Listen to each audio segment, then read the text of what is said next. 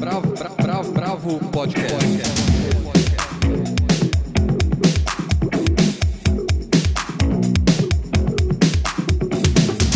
Olá, bem-vindos ao podcast da Bravo. E como é que tá o isolamento de vocês? Cada um nas suas casas. Com a gente não é diferente. Esse podcast é todo feito com cada um num canto. A Helena, por exemplo, tá em Catuçaba, eu tô em Santa Branca o Almir está na Granja Viana, a Paulo e o Andrei estão em São Paulo. Mas mesmo assim a gente conseguiu fazer à distância, obviamente, uma série de entrevistas interessantes e a gente conversou com gente, a gente vai contar um pouco dessa experiência. E nessa edição do podcast a gente vai trazer primeiro a Helena falando com a Fabrícia Pinto, que dirige a série Elas no Singular, que está na HBO Mundi. Depois o Andrei Reina falou com o Wagner Moura sobre o filme Sérgio, que estreia na sexta que vem na Netflix e que tem ele como ator principal e coprodutor. E aí a Paula Carvalho comenta a pesquisa que mostra o impacto da Covid-19 no mercado de música. Essa pesquisa é apresentada pela Dani Ribas do Datacim para a gente. É, eu vou falar um pouquinho sobre os lançamentos musicais no tempo do novo coronavírus e isolado comigo está o Benjamin Salum, que é uma das pessoas que lançou disco nessa época, então a gente vai falar um pouquinho sobre isso. Depois, o Almir de Freitas vai falar sobre Corpos Secos, o romance escrito a oito mãos sobre uma epidemia zumbi no Brasil feito pela Luísa Glazer, a Natália Borges Polosso, o Samir Machado de Machado e o Marcelo Ferroni, que conta um pouquinho para a gente sobre esse processo de escrever o livro. E a gente termina com uma homenagem a Maíra Ferreira, que é regente assistente do Coral Paulistano. Ela fala sobre a grande regente Naomi Munakata, que infelizmente nos deixou na semana passada. Foi uma das vítimas do novo coronavírus. E aqui do nosso lado a gente tenta trazer um pouquinho do termômetro da cultura brasileira, mesmo nesses tempos de isolamento. Então vamos começar com Elas no Singular. Bravo, bravo, bravo, bravo. Oi, pessoal. Espero que estejam todos bem. Então, como disse o Gui, eu vou falar do Elas no Singular, a série que estreou há duas semanas no canal da HBO Mundi. São oito episódios e cada um deles é sobre uma escritora brasileira. A série é dirigida pela Fabrícia Pinto, com co-direção de Gustavo Ribeiro e retrata o universo de Hilda Hilst, Conceição Evaristo, Lígia Fagundes Telles, Adélia Prado, Cora Coralina, Clarice Lispector, Raquel de Queiroz e Nélida Pinhon. Eu consegui assistir quatro desses oito episódios e aproveito para dizer que foi difícil localizar os dias de exibição e até o próprio canal, e que é uma pena que uma série dessa envergadura não esteja disponível no streaming da HBO. Quem sabe eles possam reconsiderar. Que a série é uma ode a essas grandes escritoras e é uma janela para a gente parar de olhar apenas para os homens consagrados na literatura brasileira e compreender a escrita que nasce do universo subjetivo das mulheres. E isso eu já digo de cara que o documentário alcança. Cada um dos episódios ele é narrado em primeira pessoa a partir de vídeos, áudios e entrevistas de arquivos à exceção do episódio da Conceição Evaristo e da Nélida Pinhon, que foram entrevistadas pessoalmente. Não há entrevistas e nem depoimentos, não é essa a intenção. A ideia é manter a personagem como única dona da voz e então cada autora conta a sua própria história e quando é necessário para não perder a linha narrativa, a diretora lança mão de atrizes que emprestam a sua interpretação, que é o mais próximo possível da expressão das escritoras, para complementar as falas. E nesse caso não há cortes diferenciais, não há transições, tudo segue na mesma estética, que aliás tem uma estrutura estilística muito precisa e onde mesmo as imagens que foram captadas hoje, todas muito bonitas, não destoam do material de arquivo, como fotos, retratos, manuscritos. São muito bem usados também trechos e frases das obras das escritoras, unindo algumas passagens e lembrando da força da palavra escrita produzido por essas mulheres. O resultado é uma montagem sensível que foi capaz de entrelaçar com harmonia todo o material coletado. Ressalta aqui o excelente trabalho de pesquisa feito por Eloá Chouçal e os roteiros primorosos de Fernanda Polacou e Lucila Rupp. Me desculpem se eu pronunciei o nome de vocês errado. Bom, é, outro ponto interessante do trabalho é que essas mulheres são apresentadas a partir do seu mundo privado e é ele que vai nos mostrando a motivação da sua escrita. Então, a narrativa é amarrada pelo exercício do trabalho delas, o jeito de cada uma ver a vida, o jeito de viver, suas raízes, enfim, a partir do universo particular de cada uma delas.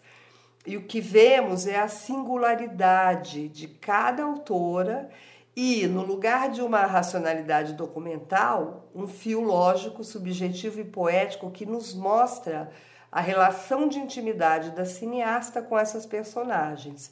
E o resultado é de grande qualidade artística. Vale correr atrás das reprises. Eu sei que os episódios 1 e 2 da Hilda Rios de Conceição Evaristo vão ao ar de novo no dia 13 de abril na HBO Mundi. Elas no Singular é uma homenagem necessária a essas escritoras primorosas, vale a pena tentar assistir. Eu conversei também com a Fabrícia Pinto, a gente fez uma entrevista para ela contar um pouco esse processo de trabalho. Fabrícia, como foi mergulhar no universo dessas escritoras incríveis? Olha, eu acho que foi uma das experiências mais marcantes na minha vida, viu? Porque ter a, a oportunidade de mergulhar na cabeça de cada uma dessas mulheres, né, na intimidade delas, de entender de onde elas vêm, como elas pensam. E como elas tentam se dizer, como já diria Lígia Fagundes Teles, foi realmente muito emocionante. Não só pela identificação, né, por, por, por nós sermos mulheres também, mas é porque elas são também pessoas muito particulares, né? muito especiais. Então, foi muito bacana navegar dentro do pensamento, do universo mais profundo de cada uma delas. Foi muito, muito emocionante. Eu acho que eu sou uma pessoa antes e depois desse projeto. Quanto tempo de pesquisa? E como foi o processo para reunir tanta documentação? Olha, a gente fez, nós fizemos vários brainstorms para construir a linha de pensamento de cada uma delas, porque nós queríamos é, que elas falassem na primeira pessoa. Então a gente pesquisou, estudou os livros dela, biografias, as entrevistas escritas e filmadas, para aí conseguir pautar a estrutura dos monólogos. Aí, só, só aí então a gente poder refletir seus pensamentos com textos, né, do que elas escreveram e construir imagens tiradas das suas obsessões, observações e poesia. Olha, a partir dessa estrutura formada também, aí é que a gente é, começou a, a pesquisar material para ilustrar momentos específicos do monólogo, né? Além do, do material todo de, de entrevistas, né?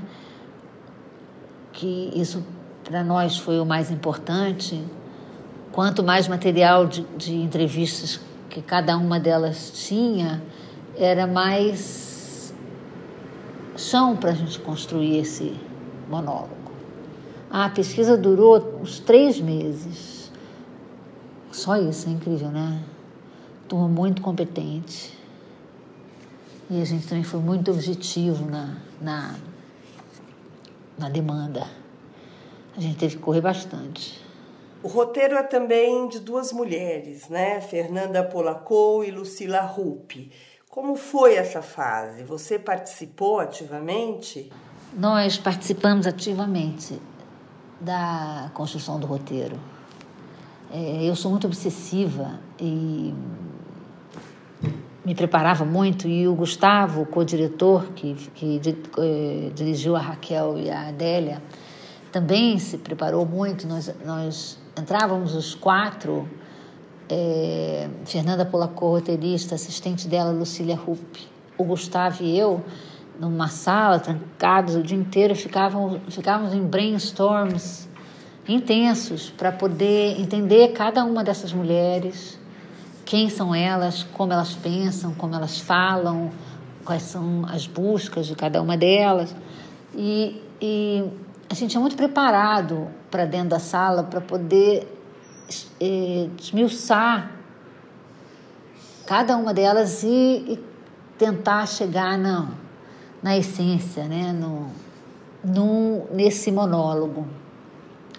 É, atrás das imagens mais é, marcantes, que, que, que descreveriam elas, é, atrás do, do, do, dos assuntos mais é, importantes para cada uma delas também. Então, assim, depois desse brainstorm, com tudo muito brifadinho e muito obsessivinho, é, a Fernanda e a assistente delas iam para casa e concatenavam todas essas ideias e criaram o roteiro. É, muito, foi muito, muito, uma experiência muito, muito bacana. Para mim foi realmente muito mágico, porque é, eu me entendi, e o Gustavo também, com a Fernanda, inclusive foi o, Fernanda, foi o Gustavo que me apresentou, a Fernanda Polacô, é, eu me entendi com ela demais, e a Lucila também, e ela, ela a, a Fê consegue entender todas as nuances que eu quero passar, ou que eu vejo, ou o caminho que quero seguir, ela entende e ela, ela traduz isso de uma maneira brilhante. E outra coisa muito bacana também é que ela não, ela não pensa dentro da caixinha, sabe? Ela pensa fora da caixinha. Ela, ela não é óbvia. A gente não trabalhou nem um minuto numa, numa, num, num desenho cronológico e linear. É, é, a gente respeitou muito a, o diálogo de cada uma delas, a cabeça de cada uma delas e o discurso que elas próprias contam. Então, e, e, isso criou para cada uma delas um, uma, uma maneira de se dizer, como diz, de novo repetindo, a, a Lígia Fagundes Teles, e eu acho que a gente conseguiu deixar elas completamente nuas, né? Assim, se entregando, assim, sabe? É, se, se expondo e contando quem elas são, como elas pensam, como elas escrevem, o que motivam elas e qual, qual é a busca de cada uma delas. Eu agradeço a Fernanda muito, que ela realmente é genial e a Lucila fez uma parceria também muito, muito bacana. Foi, foi uma sintonia muito bacana, nós quatro juntos, foi muito bacana. E me conta, o que, que foi mais desafiante nesse trabalho? Teve uma escritora mais difícil de se trabalhar?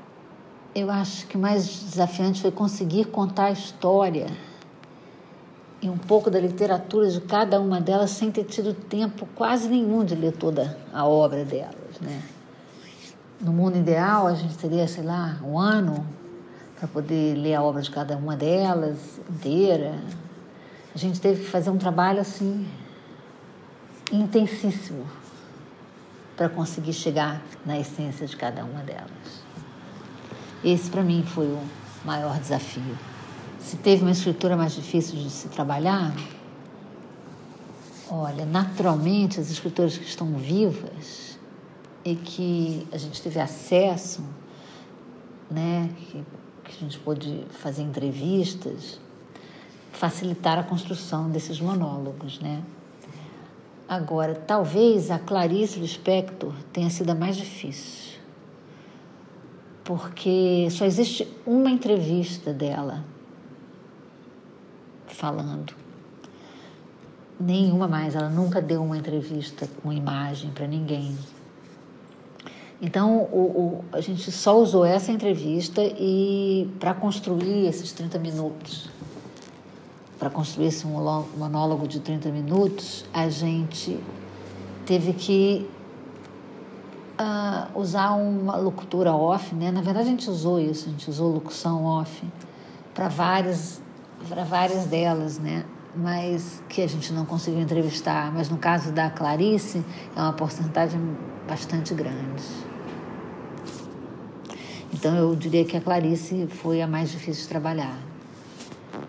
Mas você pode ver assim que no, no cada um dos episódios, é, acho que tirando a Conceição Varisto e a Nélida, que a gente entrevistou, é, então a gente tem é, essas entrevistas para fazer muito off e on e também muito material de vídeo de várias entrevistas que elas deram.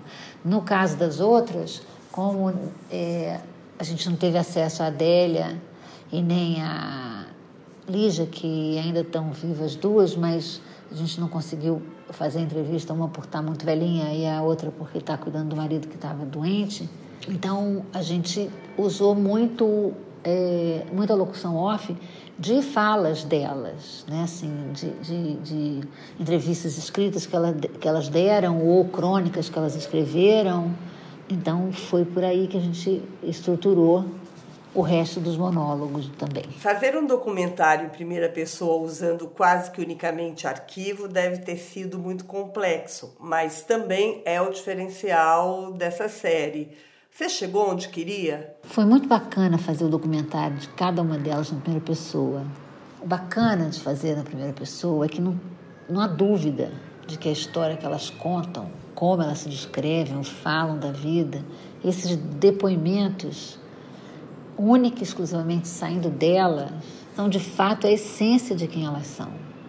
Então, assim, não tem uma terceira pessoa confabulando sobre quem ela era ou o que ela pensou e deixou de pensar.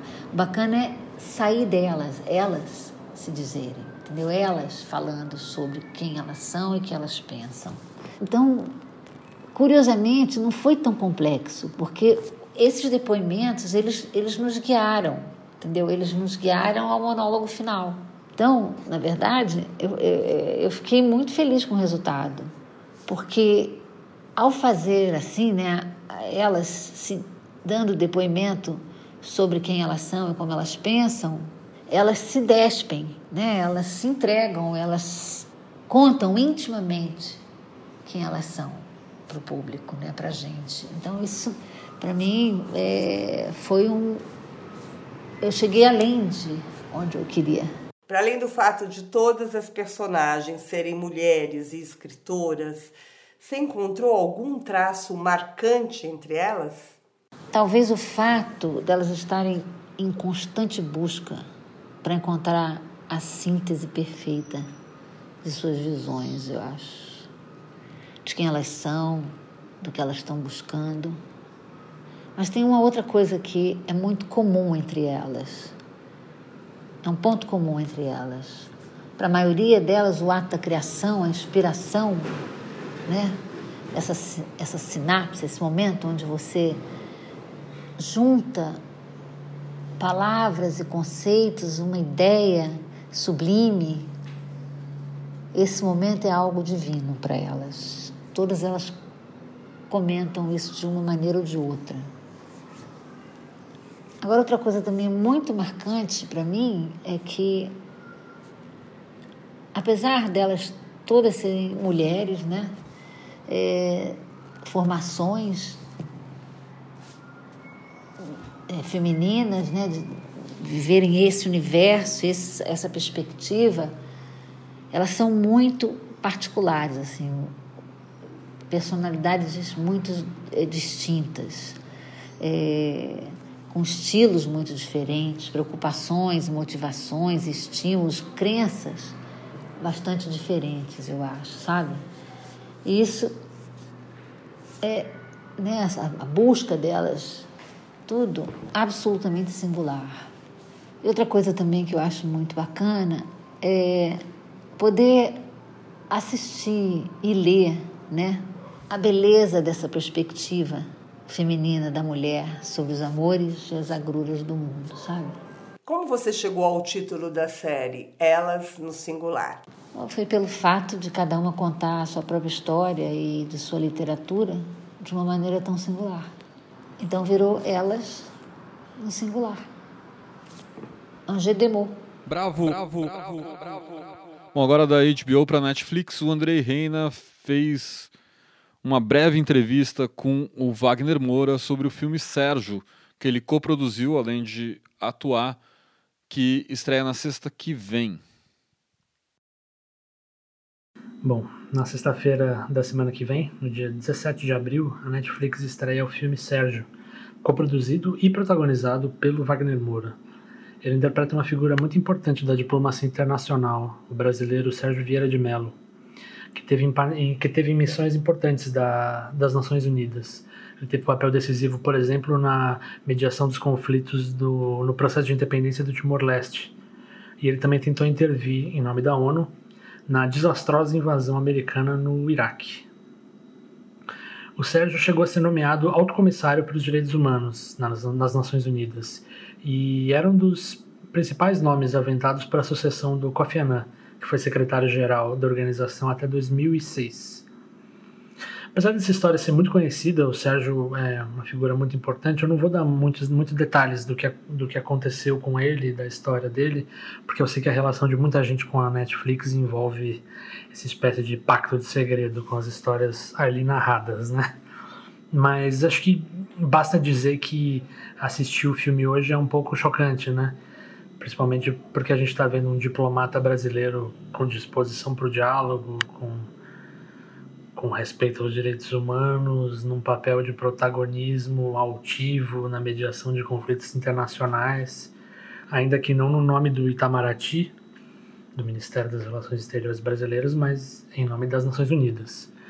É, quando a gente compara essa história com o noticiário recente, a gente fica meio que se perguntando se uma delas é ficção científica.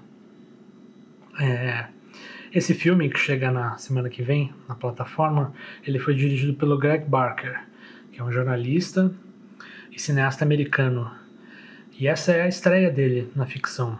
Ele já havia contado essa história do Sérgio Vieira de Mello há 10 anos, mas com um documentário, também chamado Sérgio, que foi feito para HBO na época e que hoje já está disponível na Netflix. Quem tiver muito interesse com essa história já pode saber um pouco mais sobre a trajetória do Sérgio. É, o Barker ficou obcecado com a trajetória do, do brasileiro depois de ler um livro da Samantha Power, é, que é uma diplomata americana. Ela escreveu um livro que foi publicado no Brasil pela Companhia das Letras com o título O Homem que Queria Salvar o Mundo. A Samantha foi consultora tanto do documentário quanto do filme. Aliás, o filme é baseado no livro. É, esse olhar documental que o Barker e a Power trazem estão bem presentes no filme, que traz cenas do noticiário da época, da invasão do Iraque, é, e tenta mostrar qual era a função da ONU e em específico do Sérgio e inclusive os limites dessa função do que, que seria esse Mr. Fixit, né? O que afinal faz um Mr. Fixit, como era o como o Sérgio era chamado, né? O que, que faz um resolvedor de problemas, né? em locais de conflito. Mas ainda assim, ainda que com esse olhar é, da realidade, né, da história factual, tem romance, tem problemas com filhos, decisões difíceis, família. É, é, enfim, uma tentativa de apresentar a contribuição desse personagem importante para as relações internacionais, sem perder a dimensão humana da coisa toda, né? Para o que contribui muito a atuação do Wagner Moura, e da cubana Ana de Armas, que contracena com ele. E também do roteiro do Craig Barton, é, que é um roteirista americano que foi indicado ao Oscar pelo trabalho com o filme Clube de Compras Dallas. É, na última quinta-feira, o Wagner Moura estava numa meia maratona de divulgação do filme lá de Los Angeles, fazendo algumas pequenas entrevistas com jornalistas do, do, mundo, do mundo todo. A gente conseguiu alguns minutos com ele trocamos uma ideia rápida e vamos ouvir. Eu queria te fazer a seguinte pergunta: o filme ele abre com uma com uma pergunta difícil para o Sérgio Vieira de Mello, né, que diz ser que diz não, não ser possível é, resumir mais de 30 anos de trabalho em alguns minutos. Eu queria te fazer uma pergunta talvez seja difícil, mas em poucos minutos, mas eu queria saber o que, que significa para você apresentar esse filme é, que você produziu e protagoniza sobre um diplomata especializado em mediação de conflitos e direitos humanos no momento em que a gente está vivendo no Brasil e no mundo.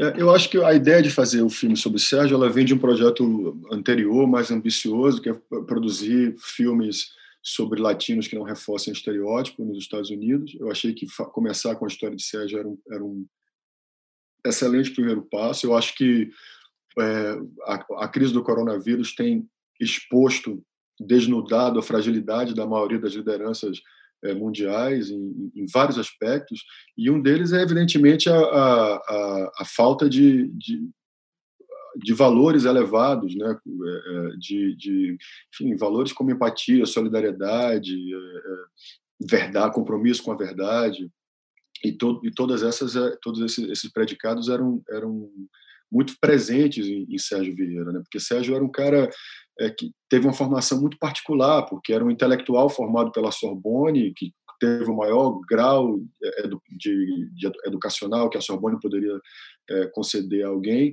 Ao mesmo tempo, aos 21 anos, a história dele na ONU começa na agência é, pra, da ONU para refugiados, dentro de campos de, de, de refugiados, levando sanduíche, pra, pra, levando comida, fazendo é, abrigo. Então, assim, era um homem que, que conseguia ser um cara do, do, campo da ação e ao mesmo tempo ter um, um, um pensamento teórico é, sobre sobre mitigação de conflitos, sobre geopolítica, sobre negociação. Era um, era um pragmático dos direitos humanos, mas ao mesmo tempo um, um cara que participou ali de, de de maio de 68, né, na França. Então, ele, ele congregava muitas qualidades que faziam dele uma pessoa muito única, que dividiu a história das Nações Unidas entre antes e depois é, dele. E eu resumiria Sérgio Vieira, a maior qualidade dele, e, na verdade, é sobre o que eu acho que esse filme é, é, é o tema desse filme é sobre empatia, que talvez seja a, a, a, característica, a característica que mais falte hoje em dia, quando se fala em liderança mundiais, nem falar de, de Brasil, evidentemente, mas é, é, do mundo, né? Wagner, você podia contar brevemente como é que foi a sua preparação para esse papel? Eu li que parece que foi um processo bastante intenso, né? Olha, foi, é, na verdade, foi não foi tão intenso. Eu, eu estudei muito, eu li muito sobre Sérgio. Existe muito material sobre Sérgio. O livro da Samantha Power, evidentemente. Conversei é, algumas vezes com Samantha. O documentário que Greg fez. E, e existem muitas teses acadêmicas sobre, sobre Sérgio, sobre a função dele na, na ONU. É, então, existia um material, muitas entrevistas no, no, na internet que ele deu, é, sobretudo no Timor-Leste, no Camboja e, na, e, na, e nos Balcãs. Então, é, havia um material muito vasto sobre ele. É, o que eu faço, eu, eu tento me. Sempre que eu faço um personagem baseado em alguém que já existiu, eu tento me alimentar dessas informações todas, depois esquecer tudo isso e criar minha própria versão é, do personagem, que no final do dia, do dia é, é, um pouco isso que é. Né? Então, é, eu não sou Sérgio, mas é uma combinação ali de tudo que eu aprendi sobre ele com, comigo mesmo, uma simbiose é, uma simbiose sobre entre as coisas. Quer dizer, eu não trato de imitá-lo, mas o que eu, eu, termino parecendo com ele ali, porque de tanto que eu já vi, de que eu já estudei. Bravo, bravo, bravo, bravo. O DataSim, que é o braço de pesquisa da Sim São Paulo, fez um levantamento muito interessante sobre o impacto do coronavírus na indústria da música no Brasil. A Dani Ribas, que coordenou esse levantamento, fala com a gente sobre a pesquisa. Vamos ouvir. Oi, eu sou a Dani Ribas, diretora de pesquisa do DataSim, que acabou de realizar uma pesquisa sobre o impacto da Covid-19 no mercado da música no Brasil.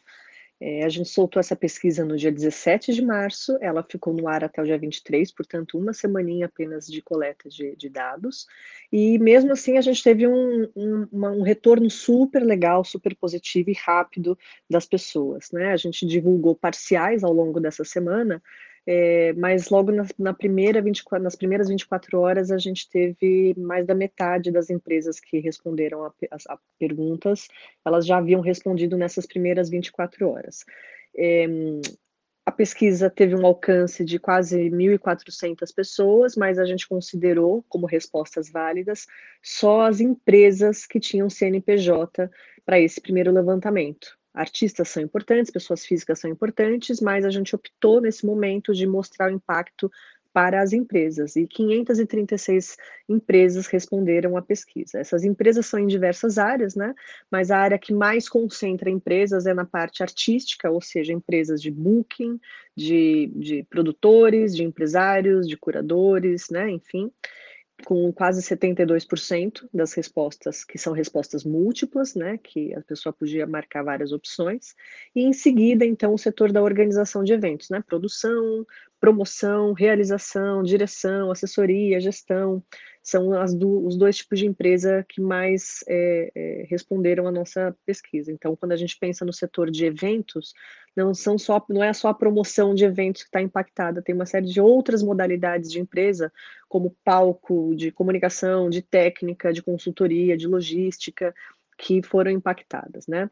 Uh, os profissionais envolvidos na operação dessas 500, 536 empresas são basicamente fornecedores, com 30% das menções, e freelancers, com 22% das menções. Mas também aparecem os terceirizados, as pessoas jurídicas, os funcionários CLT, os sócios proprietários, enfim.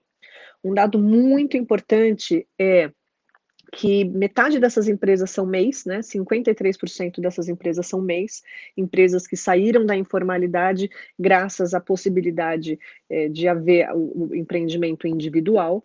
É, e isso traz o seguinte resultado para a gente: é um mercado bastante vulnerável. Essas empresas não têm uma liquidez e um capital de giro tão grande quanto as grandes empresas do entretenimento. Né? Então, isso requer políticas específicas para o setor. As medidas anunciadas até o momento se dirigem basicamente a micro e pequenas empresas, mas excluem as MEIs é, dessas ajudas. As, a ajuda para MEI que foi anunciada de 600 reais, dependendo da categoria, é uma ajuda para a pessoa física, para ela fazer a compra no supermercado, e não um plano de recuperação da empresa a médio prazo, como está sendo feito com as micro e pequenas empresas. Né? Uh, essas empresas estão distribuídas em 21 estados brasileiros. 77% das pessoas que estão à frente dessas empresas não participa de nenhuma entidade de classe é, isso é bastante importante porque os países que conseguiram dar uma resposta rápida a esse tipo de ajuda para esse setor eram países cuja, cujo associativismo é forte, que tinham uma entidade representativa do setor da música bastante atuante. É, 77% dessas empresas não participa, né? E das, dos 23% que participam, as entidades autorais, né, de, de, de autores, é, ligadas ao ECAD são as que mais aparecem. Os impactos relatados são principalmente adiamentos e cancelamentos, né? Adiamentos 81% e cancelamentos 77%. E, em termos de números da economia, essas 536 empresas são responsáveis por mais ou menos 8 mil eventos, atingindo um público de 8 milhões de pessoas, num prejuízo financeiro estimado em 483 milhões de reais. Isso só dessas 536 empresas. Se a gente pudesse é, perguntar para todas as empresas da área de música, certamente esse prejuízo seria muito maior e a gente certamente ultrapassaria o dado que a gente tem de 2015 da Firjan, que o setor da economia criativa representa 2,64% do PIB. É, é, uma medição antiga que a gente tem como referência, mas certamente, se atualizada, revelaria muito mais, porque 536 empresas já têm um prejuízo muito grande na economia do país. A pesquisa completa está disponível para download gratuito no site do DataSim, que é datasim.info de informação, e lá no report, a gente, além desses dados mais detalhados, a gente também colocou alguns insights e algumas tendências que a gente vê nesse momento para o mercado de música ao vivo mercado de entretenimento. Acessem o site, tem disponível lá não só essa pesquisa, como outras pesquisas que a gente realizou. E a gente acredita fortemente que a gente tem que medir, mensurar para superar essa crise, que a gente vai sair dela juntos. É, ouvindo o áudio da Dani Ribas sobre assim, o que ela comentou da pesquisa, assim, é, eu achei tudo bem triste, né? Como, como em diversas áreas tá tudo bem triste, mas assim, o que eu acho importante destacar e, enfim, é bom sempre lembrar disso e é essa, esse, esse momento que a gente vive é, traz isso à tona, né? Que o trabalho, o fazer artístico, o labor artístico é um trabalho, né? Isso é é um trabalho como a entrega de pacotes da Amazon, é um trabalho como é, as pessoas que te ligam de call center, enfim, é um, um trabalho como qualquer outro. É, obviamente, ele envolve um, um, treina, um treino, uma habilidade específica, mas isso, assim, tem vários outros trabalhos que também envolvem, né?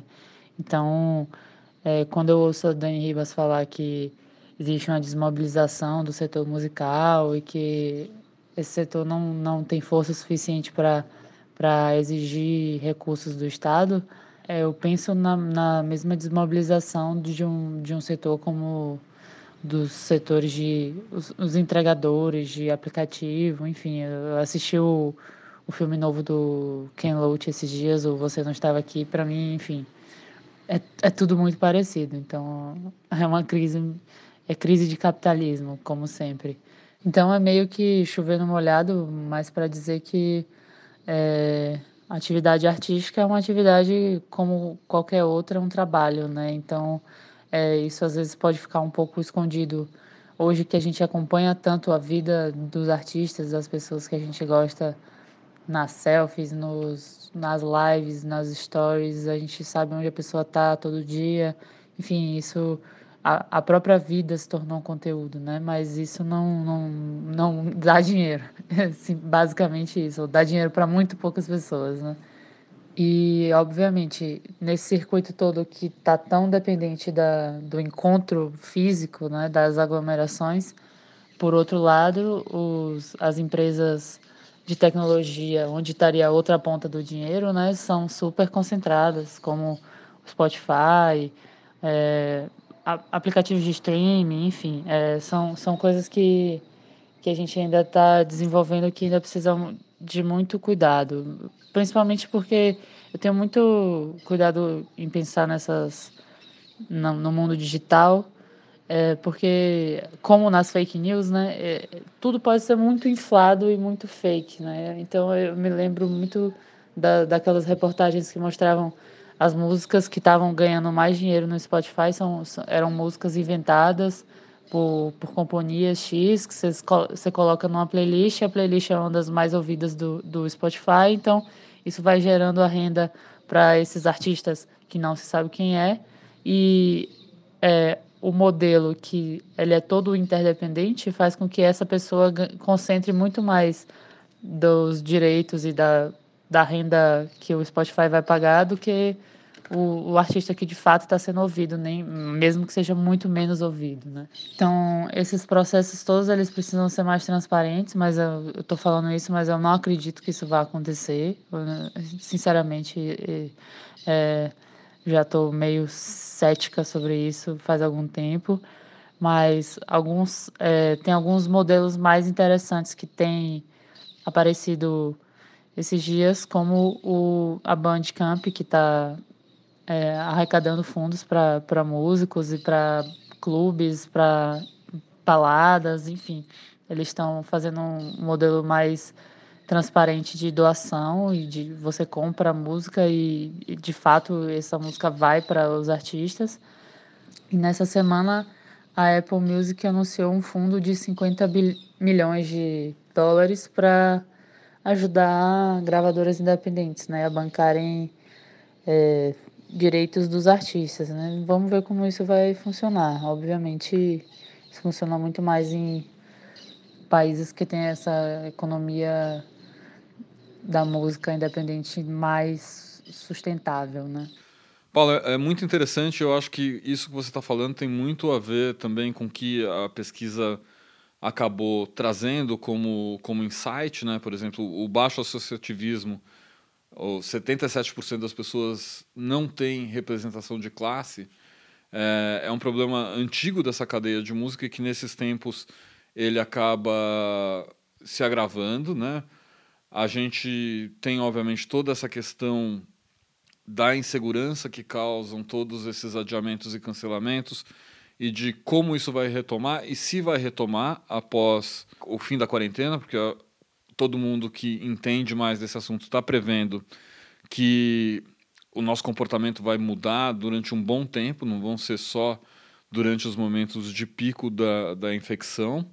Obviamente, é, trata dessa questão do engajamento do público direto, né, assim, como sendo a alternativa financeira principal para artistas, ou seja, inclusive falando que isso não deve excluir iniciativas de fomento direto e direto, seja do uh, setor público como da iniciativa privada. E isso toca também num ponto que é muito interessante que você falava. Teve um tweet na última semana do Thiago Petit fazendo uma provocação de que, poxa, agora que a gente não vai ter show, como que a gente vai fazer? Está na hora da gente tentar buscar alternativas rentáveis fora do streaming, fora dessas, dessas mídias que não pagam o suficiente para a manutenção do artista, né? E aí uma série de pessoas se engajou nesse debate. Eu acho que talvez nasça daí algum movimento que possa é, trazer uma outra forma da gente pensar também como nós, público, nós ouvintes, podemos remunerar o artista de maneira melhor. Né? Essa questão do Bandcamp, por exemplo, é, é super louvável, mas ela também é extemporânea, ela não vai durar para sempre. Embora a gente saiba que é, é bastante importante você ter um pouco mais de renda para o artista nesse momento, até porque o artista nesse momento pode usar esse, esse tempo, se ele tiver um mínimo de recurso, de maneira criativa. Isso leva ao último insight que, que dessa pesquisa que eu acho bem interessante, é que o tempo livre é essencial à produção cultural e foi redimensionado pelo isolamento, assim. Isso obviamente pode afetar o consumo cultural doméstico, os hábitos de escuta musical, mas a gente não sabe exatamente o que, que isso vai é, acontecer. E eu acho que do ponto de vista do artista também é, é uma hora de reflexão e de é, trazer algumas coisas para fora. Bom, sobre a pesquisa é isso.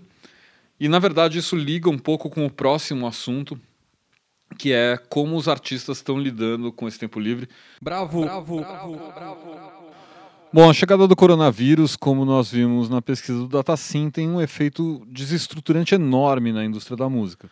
Mas um dos efeitos colaterais percebidos nessas primeiras semanas de quarentena é a chegada de um grande número de lançamentos, tanto nos streamings quanto em sites mais específicos, como o Bandcamp, o SoundCloud, ou até mesmo no YouTube há uma boa parcela de discos que estavam prontos e que os artistas resolveram antecipar seu lançamento, mas também há uma série de novos projetos nascendo usando a quarentena como um momento de trabalho intenso criativo, né? Algumas são bem lo-fi, assim, o que dá um ar até mais interessante para elas. Gui, e você acha que ter tantos lançamentos agora tem a ver com o calendário de início de temporada nesse momento do ano? E que os músicos que estavam com discos prontos, mesmo sem perspectiva de show, resolveram lançar pela internet para não ficar totalmente de mãos abanando? Olha, Helena, eu acho que tem mais coisas, assim. Normalmente a gente tem os, os, lançamentos de discos mais concentrados no segundo semestre. Eu acho que o volume aumentou e aí de maneira geral. E para além disso, eu acho que somam algumas coisas. Por exemplo, iniciativas como a do Chico Buarque, que está disponibilizando no YouTube o show de caravanas. São coisas que vão para além desses discos, EPs e singles dos mais diferentes gêneros que tem é, aparecido nesses último, nesse último mês, na verdade. É, e eu acho que, assim, para quem acompanha o Bandcamp e o SoundCloud, você vai vendo que as coisas estão realmente acontecendo numa velocidade mais rápida do que o normal. Agora, quanto tempo isso vai durar? Se isso vai ser realmente alguma coisa vai ter um impacto na, na indústria, é muito difícil de saber. O que a gente sabe é que tem vários artistas criando agora, várias pessoas interagindo de maneiras diferentes e vários projetos legais. Assim, um, um, projeto, por exemplo, que eu gostaria de destacar nesse sentido é o do Meno Del Picchia, que é um super artista, né, que baixista incrível, que toca com um monte de gente, desde de jazz até música popular, e que tem um trabalho próprio também, resolveu fazer um disco todo caseiro, assim, todo orgânico, que é com baixo acústico, violão, piano e voz, e lançando sempre as faixas no YouTube e no Instagram primeiro. É, é, bem legal, são clipes caseiros e vão ser lançados um por semana, né? E o primeiro já está no, no YouTube, chama Pele de Água, vale a pena lá dar uma olhada. Mas eu fiz uma, uma seleção de coisas interessantes que estão mais assim fora do, do radar, né? Fora desses, desses lançamentos que fizeram um pouco mais de barulho ou que são um pouco mais populares, né? Porque se a gente for pegar, por exemplo, no trap, no, no hip hop, no funk, no brega, tá saindo uma música por dia, quase. Mas esse também é um ritmo de produção bastante acelerado o, o ano inteiro, né?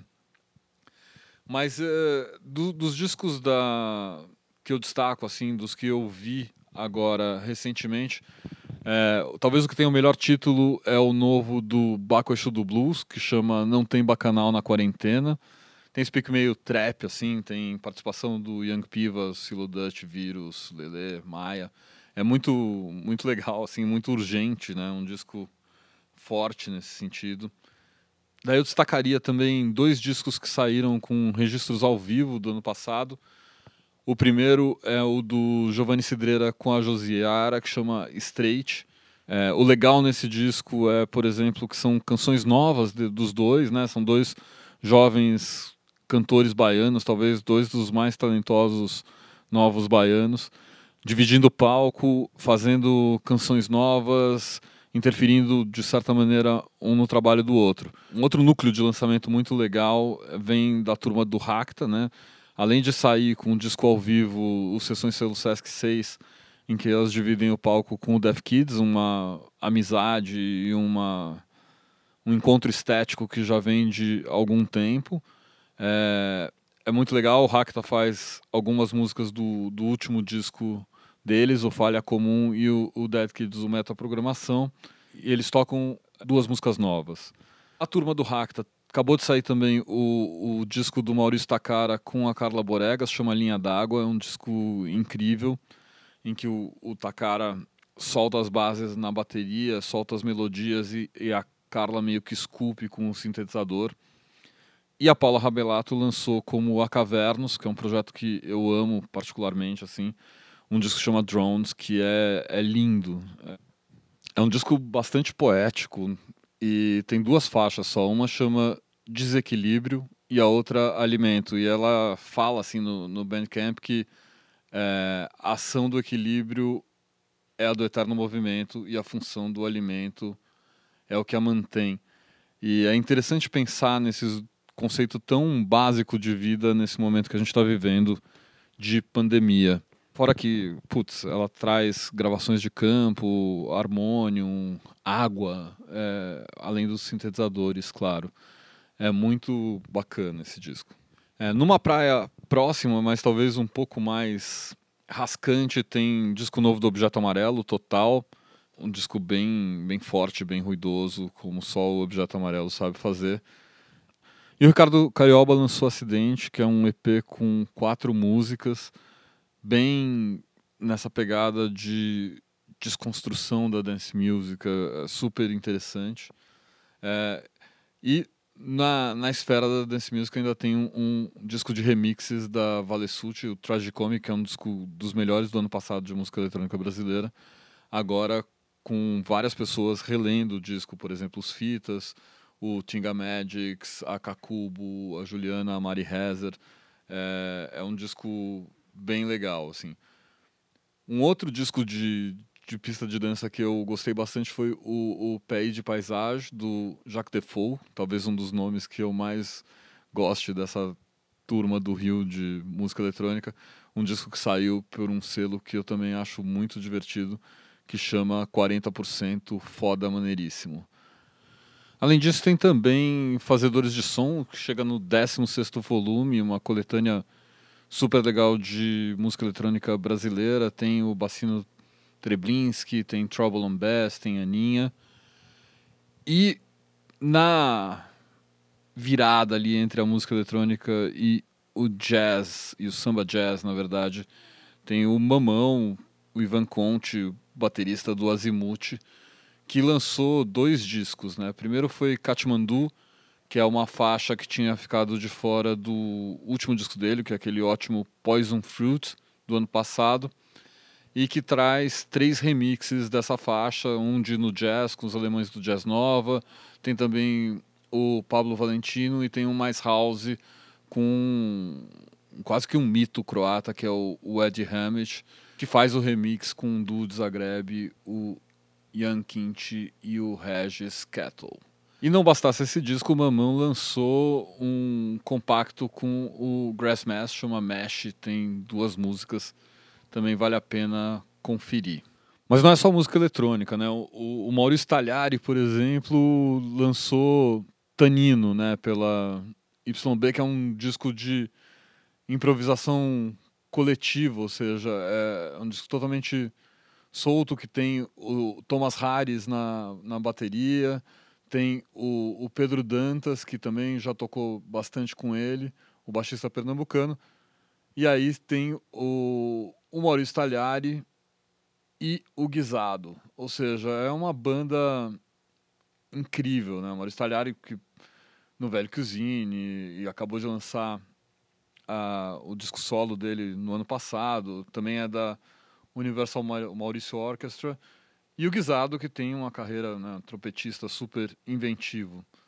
É, é, muito legal ver, assim, porque é um, é um disco de jazz e, e mais frio, assim, que é uma, um disco que eu gostei bastante de ouvir.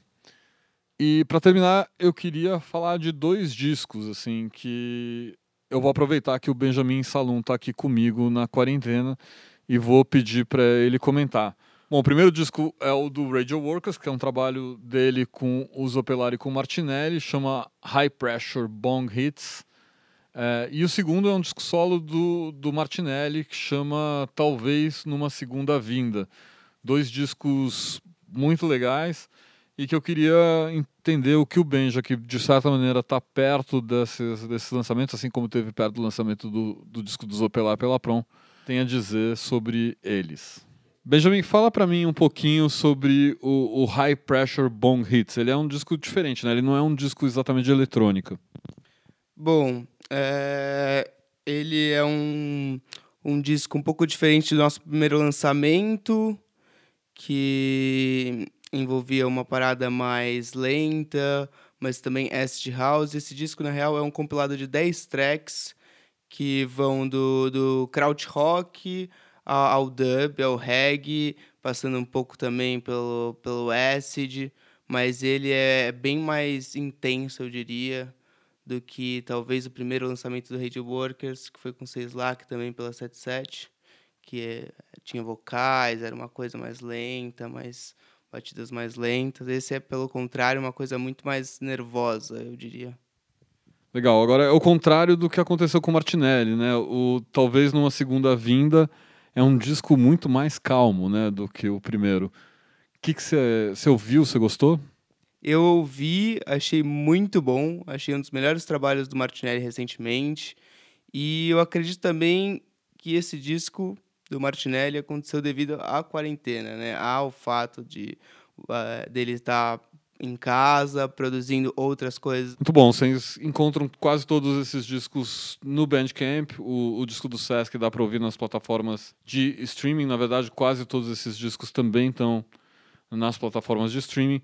Mas a gente recomenda não só que vocês ouçam pelo Bandcamp, como que vocês comprem o disco pelo Bandcamp, até porque neste momento a maior parte do dinheiro vai para o artista, né? Bravo, bravo, bravo, bravo. Bom, e agora a gente vai com o Almir de Freitas falando sobre uma pandemia zumbi. Corpos Secos é um romance diferente em muitos aspectos. Em primeiro lugar, apocalipses zumbis não são comuns fora da cultura pop, onde eles se multiplicam desde 1968, quando o diretor Jorge Romero lançou o clássico A Noite dos Mortos-Vivos. Em segundo lugar, pelo acaso, raro, de nascer com um forte apelo na vida real. No romance, os corpos secos, os zumbis, são resultado de uma crise sanitária sem precedentes, de uma epidemia que se alastra pelo Brasil e apenas no Brasil, causada pelo consumo de agrotóxicos.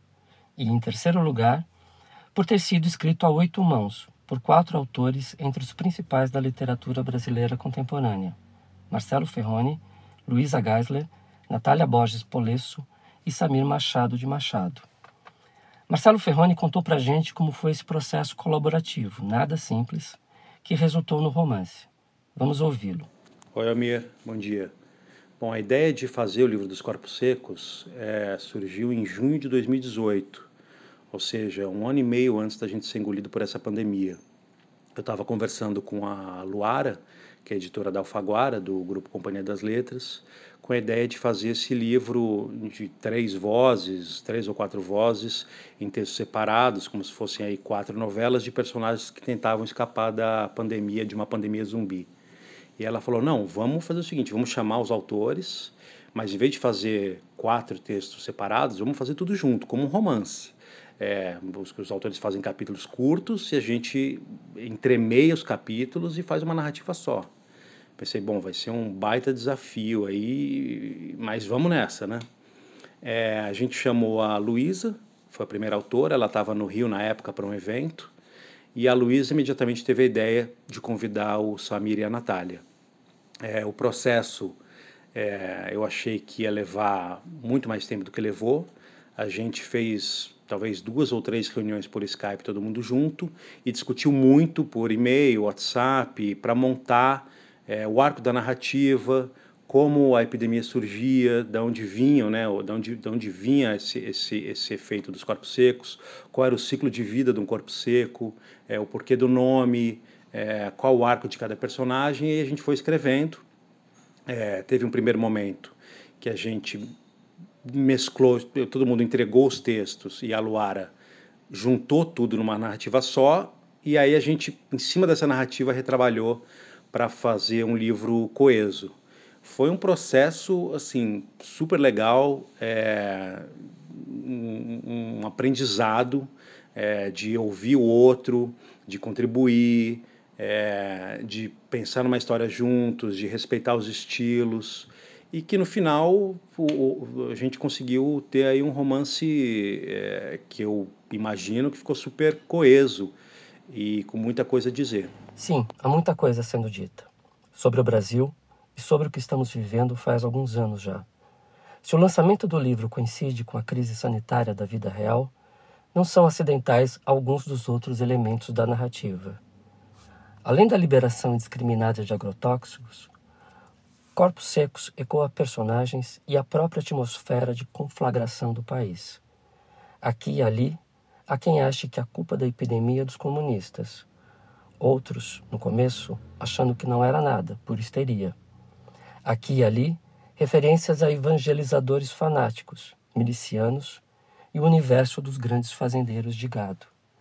Aqui e ali, as relações senhoriais entre patrões e empregados, a violência contra as mulheres, as infâncias encurtadas pela dura realidade.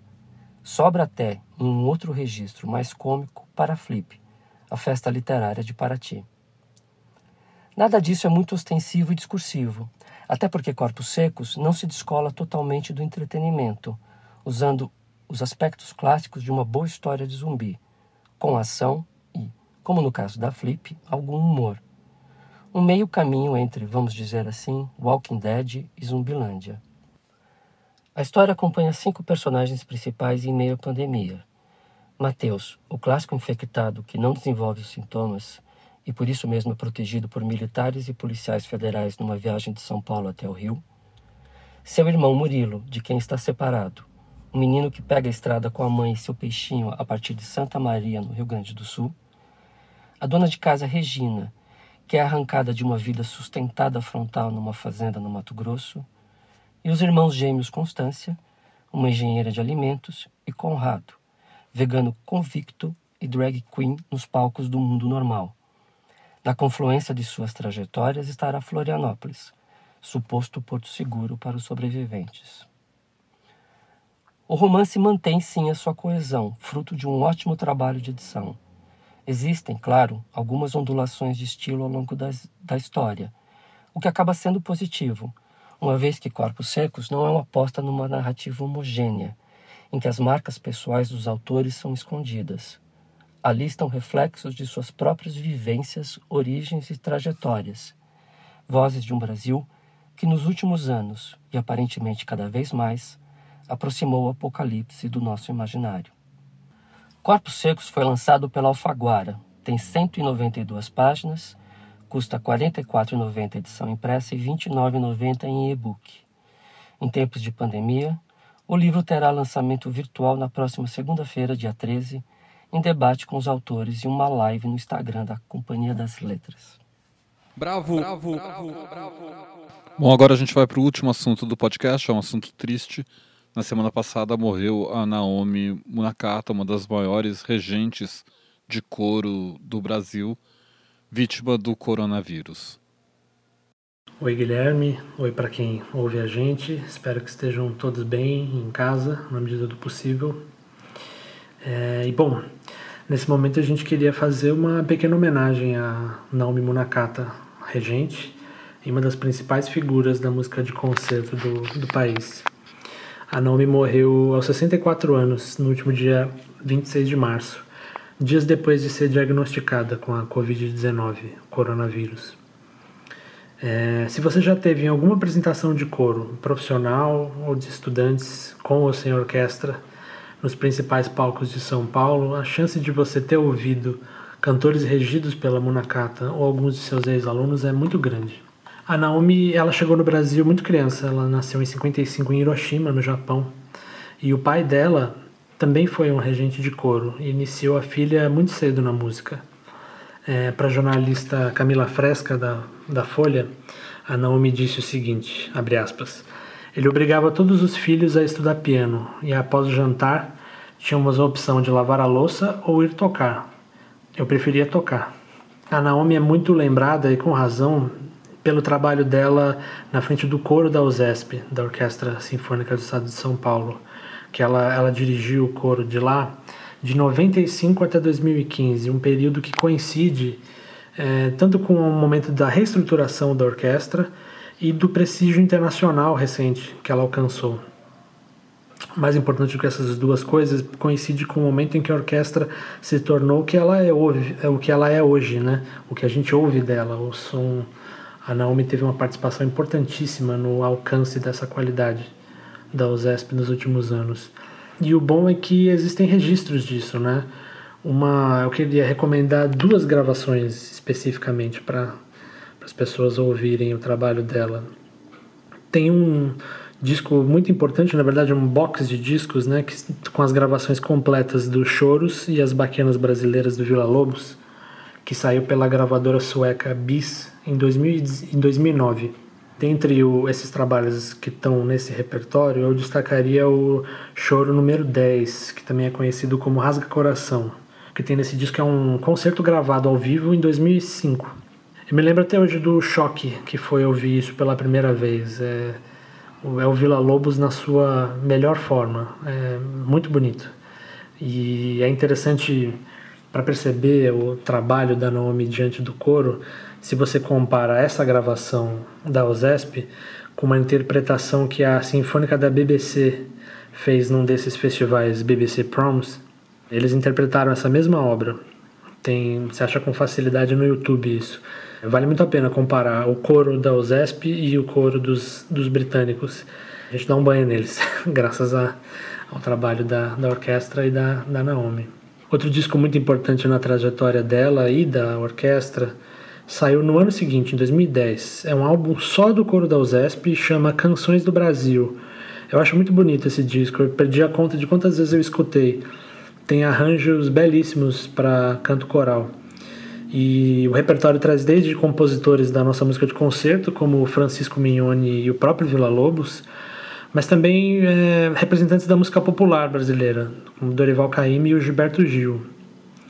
É, do Gil tem uma interpretação que eu acho muito bonita da canção Bom Dia, que eu recomendo que vocês ouçam. Eu comentei né, que, a, que a Naomi ela ficou na USESP até 2015, mas é importante dizer que a Naomi seguia, seguiu ativa até o último instante. Assim. Basta a gente lembrar que em agosto do ano passado o Teatro Municipal estreou uma ópera desafiadora chamada Prism, da Ellen Reed, uma ópera é, feminista com uma, uma, partitura contemporânea e que tem justamente na parte coral a sua principal força expressiva. A Naomi, ela está no municipal desde 2016, né, dirigindo o coral paulistano, e foi ela que conduziu os trabalhos do coro nessa montagem que foi muito marcante para muita gente. Para conhecer um pouco melhor o legado da, da Naomi, a gente entrou em contato com a Maíra Ferreira, a regente, que é regente assistente do coral paulistano desde 2016 e que trabalhou lado a lado com a Naomi Munakata nesses últimos anos. Ela enviou um depoimento para nós, contando como era o dia a dia de trabalho com ela. Vamos ouvir. Bom, eu trabalhei com a Naomi por quase quatro anos, nos últimos quatro anos, né? Eu fui assistente dela no Coral Paulistano do Teatro Municipal. E o convite, quando ela me convidou, foi uma surpresa muito grande para mim e também uma honra, né? Uma alegria, porque a gente não se conhecia bem eu tinha acabado de voltar dos Estados Unidos, mas é claro que ela sempre foi a regente que eu mais admirei aqui no Brasil, pelo trabalho de excelência que ela realizava com o coro da USESP e também para mim, que simbolicamente tem uma importância muito grande pelo fato da Naomi ser mulher. E eu posso dizer que eu aprendi muito com ela é, nesse sentido, musicalmente, artisticamente, é, Naomi sempre foi muito perfeccionista, ela sempre foi muito organizada, uma pessoa extremamente pontual e muito exigente com os cantores. E poder acompanhar isso de perto e a forma como ela cobrava isso de uma forma assertiva, porém carinhosa, foi de grande aprendizado para todos nós, não só para mim, como para os cantores. Aliado a isso, a personalidade dela como líder. É, ela sempre foi uma pessoa muito forte, quase inabalável, posso dizer, porque eu convivia bastante. E eu sempre observei isso de uma forma como aprendiz mesmo, né? Sempre do lado dela, caminhando juntas e ela desbravando e ela se impondo. É, e, e eu sei da importância que isso tem como mulher, de você se colocar no mundo e nesse mundo principalmente das artes e da música então, também por isso eu acho que a Naomi teve e tem uma importância muito grande é, não, na história coral né, e entre os, os grandes regentes brasileiros. A gente tinha uma, uma rotina no paulistano onde, bom, nós ensaiamos todos os dias e a gente dividia muito bem o nosso trabalho. É, a Naomi confiava em mim e eu sou muito grata por isso porque eu pude aprender com ela e tentava fazer as coisas da forma como como achava que iria agradá-la mais. E então a gente seguia essa rotina, a gente dividia bastante os ensaios para não ficar pesado para ela. E esse e acompanhar os ensaios da Naomi diariamente, para mim foi uma grande escola. E eu disse isso para ela. Eu fico tranquila nesses dias porque eu penso, nossa, ainda bem que eu falei para Naomi o quanto eu aprendi com ela. E eu dizia isso semanalmente. Eu dizia, nossa, Naomi, você viu o ensaio que você fez hoje? Você viu o som que você tirou hoje do coro? E ela assistia os meus ensaios e quando eu terminava os meus ensaios, ela comentava e dizia, pode fazer isso, pode fazer aquilo. Então, é, eu senti essa troca, ela era muito natural para nós duas, mas era muito claro também essa função, sabe, esse papel de, de mentora e de aprendiz. Pelo menos para mim, isso era muito claro. Além disso, nós tínhamos uma relação de amizade muito grande. É, nós éramos muito próximas e a gente saía de concerto, ia jantar, ia falava sobre concerto, então a gente falava bastante sobre trabalho e sobre música. A Naomi foi uma pessoa muito generosa e muito acolhedora. As pessoas dizem, nossa, a Naomi era muito firme, a Naomi era brava. Não, a Naomi, ela, ela tinha uma, uma compaixão, sabe? Ela recebia as pessoas. Eu acho que no trabalho talvez ela fosse vista dessa forma, porque eu, como mulher, posso te dizer que às vezes a gente precisa se impor e parece que a gente tá, tem que falar três vezes mais firme para a gente ser ouvida, e isso é uma realidade. Talvez por isso ela, algumas pessoas tenham tenham dado esse rótulo, mas quem conviveu diariamente, e eu falo por mim, pelos cantores e pelos alunos, a gente pode afirmar que ela era uma pessoa extremamente generosa. ela queria ouvir o que você tinha a dizer, ela queria ouvir o seu problema e ela queria ajudar. E comigo não foi diferente. A gente convivia diariamente e de fim de semana, quando a gente não estava trabalhando, muitas vezes nós estávamos juntas e, e numa parceria. Ela tinha uma rede de amigos, porque a família dela, a maioria está no Japão, ela tem um irmão aqui, que eram muito próximos, né? Mas essa rede de amigos que estava sempre aí para ela, ela também sempre estava lá para essas pessoas e comigo também. Então, eu posso dizer que ela foi uma uma grande mestra, uma grande amiga, uma grande mãe minha. E, e eu sinto muitíssimo que, que as coisas tenham acontecido dessa forma, sem ao menos a gente poder se despedir, sem ao menos a gente poder dar um abraço nas pessoas que a gente gosta e que gostavam dela, que estão, estão juntos nessa. dividindo essa dor. É, é muito triste, mas me conforta saber que a Naomi, até o dia 7 de março, ela participou do concerto do, do Mahler, que foi o concerto de abertura da temporada do teatro. Ela preparou o coro, ela estava 100% na preparação da ópera. E então ela sempre foi muito ativa e é assim que a gente vai lembrar dela, como uma pessoa ativa, regendo, liderando e e sendo querida com as pessoas e acolhendo e distribuindo carinho, porque se você perguntar para os cantores e para as pessoas que conviviam com ela, essa era a Naomi. Bom, e com esse depoimento lindo da Maíra Ferreira, a gente encerra o podcast. Fiquem bem, fiquem em casa. Bravo, bravo, bravo, bravo, bravo, bravo, bravo, podcast.